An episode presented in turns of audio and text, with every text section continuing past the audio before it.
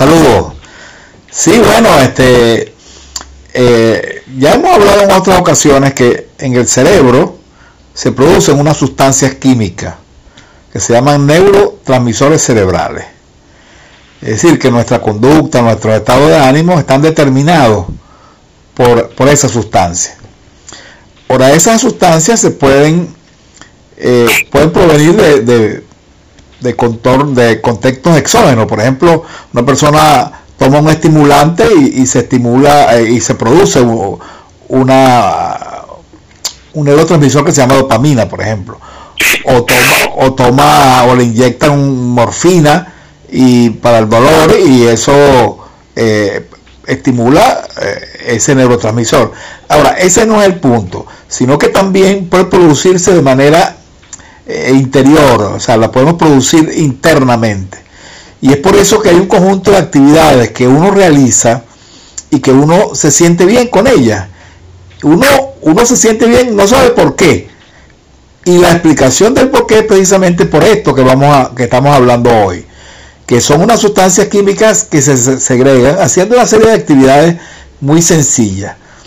Hay cuatro, hay, hay como 50 neurotransmisores, pero hay cuatro que están relacionados con el bienestar, con el placer, con la felicidad. Y son la dopamina, la serotonina, la endorfina y la eh, oxitocina. No importa los nombres como tal para, para el público, sino entender que cada uno de esos neurotransmisores tiene funciones. Claro, las funciones se interrelacionan, ¿no? Pero tienen que ver con esto, ¿no? Entonces la pregunta sería, bueno, ¿cómo puedo hacer yo para estimular la producción de esa sustancia? De eso se trata, ¿no? Entonces, entonces fíjate, eh, la dopamina. La dopamina es la neurotransmisor del placer. Nos da una sensación de bienestar, de comodidad. ¿Cuándo se produce la dopamina? Bueno, cuando hacemos actividad física, cuando hacemos el amor, cuando comemos algo dulce, eh, cuando escuchamos música, por supuesto, todas esas cosas, todo lo que aumente el placer tiene que ver con dopamina. Por eso que, cuando usted hace, repito, esas actividades, usted se siente mejor. La otra es la serotonina, que esta es, que esta es como un regulador de, del estado de ánimo, que cuando la persona está deprimida, la serotonina se, está baja, pues. ¿Y cómo, cómo hacemos para producir serotonina? Bueno, eh, eh, en Margarita, por ejemplo, ir al mar, estar en contacto con la naturaleza, eh, meditar, orar, reflexionar, todas esas cosas aumentan la serotonina.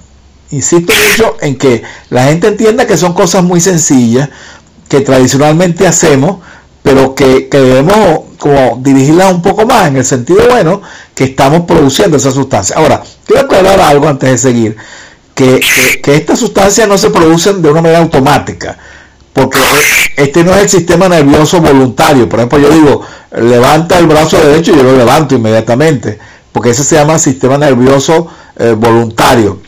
En cambio, estas sustancias están mediadas por el sistema nervioso autónomo, que es el simpático y el parasimpático. Vale decir, yo no puedo, yo no puedo plantearme, produce serotonina en el cerebro, ya, y lo produce. Tampoco es así la cosa, ¿no?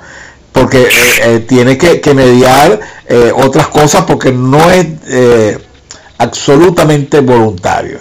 Se produce cuando hacemos las actividades que ya le venía diciendo. El tercero, las endorfinas. Las endorfinas son morfina endógena, endorfina. La, la, la, morfina produce, este, es un analgésico, aumenta el placer, pero estas endorfinas son sanas, no son como las endorfinas externas que pueden producir problemas. Estas endorfinas son sanas. Y, hay muchas actividades, por ejemplo, es, típico, es típico lo que se llama la euforia del corredor. Las personas que trotan las personas que hacen actividad física refieren que entran de momento en un estado de felicidad, de tranquilidad, de, no sentir dolor, que te desconectas incluso del mundo externo, pues. Eso lo produce la liberación de endorfina. Otra eh, actividad que es muy frecuente y que produce endorfina es reírse. Por eso que reírse es tan, es tan importante, el buen humor.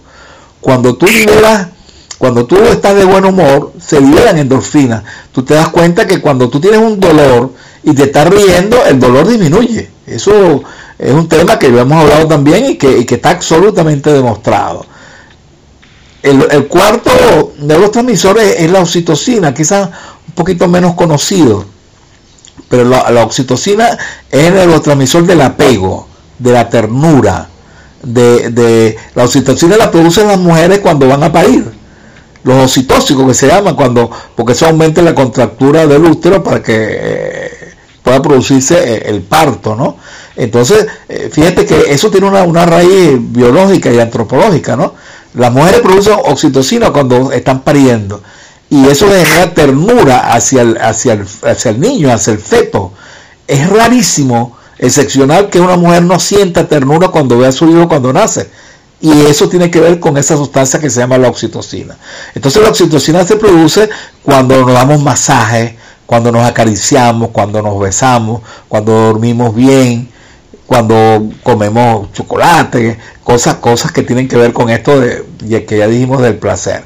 Entonces, todas estas cosas explican que esas actividades nos hagan sentir bien. Lo primero.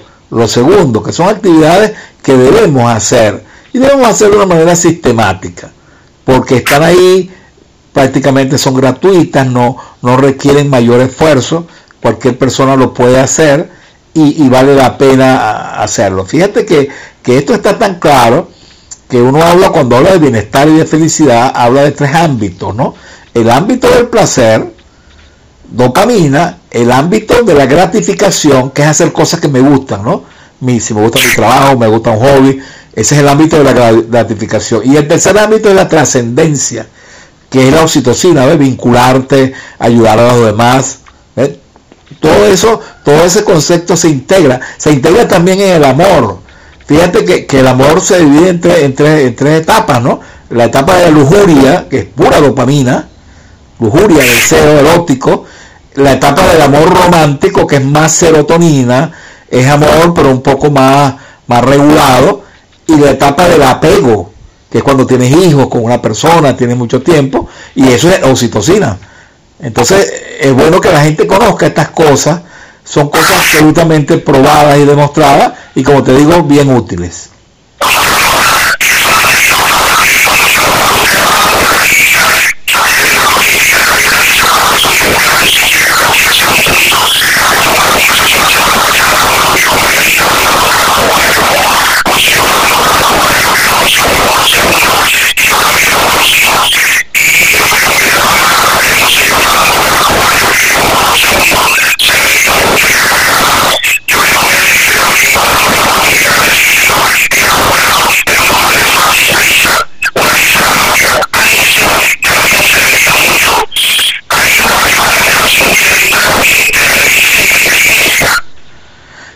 Sí, sí, ya se ha descrito, porque fíjate, vamos por un ejemplo concreto, los chistes. Cuando yo te he hecho un chiste, es una abstracción. Mucha gente no entiende los chistes. A veces tú tienes que explicárselo. Generalmente las personas inteligentes tienen buen sentido del humor. Eso es verdad. Aunque no todo es así. Hay gente que es inteligente y es muy introvertida, etcétera.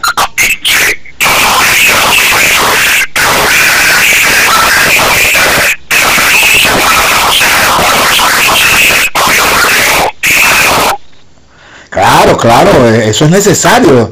Acuérdate que, la, risa es expresión de una emoción básica, que es la alegría, que la sentimos, las emociones son indispensables, las, emociones son la sal de la vida. Y hay emociones agradables como la, alegría, y hay emociones un poco desagradables como la tristeza, el miedo, la rabia, etcétera. Entonces, sí, definitivamente este, la risa, el sentido del humor se ha estudiado muchísimo y acuérdate que, al final de